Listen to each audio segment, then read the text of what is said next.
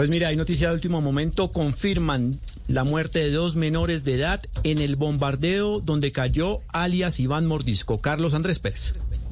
Juan Camilo, muy buenas tardes. Así es, por medio de un comunicado, el Instituto de Medicina Legal reveló la identidad de siete de los nueve cuerpos que fueron trasladados hasta Villavicencio luego, luego el bombardeo que se registró en la vereda Santa Rita en el departamento de Caqueta el pasado 9 de junio. Se trataría de cuatro adultos y tres menores de edad. Recordemos que uno ya fue reclamado esta mañana por sus familiares y dos más harían falta por reclamar, que serían dos mujeres. Los adultos fueron identificados como John Alexander Pedrosa González, Jorman Cardona Ortiz, Vidal Parra Tapasco y Harvin Julián Martínez Rodríguez. Como usted lo mencionó, recordemos que según inteligencia policial, alias Iván Mordisco también habría muerto en este bombardeo.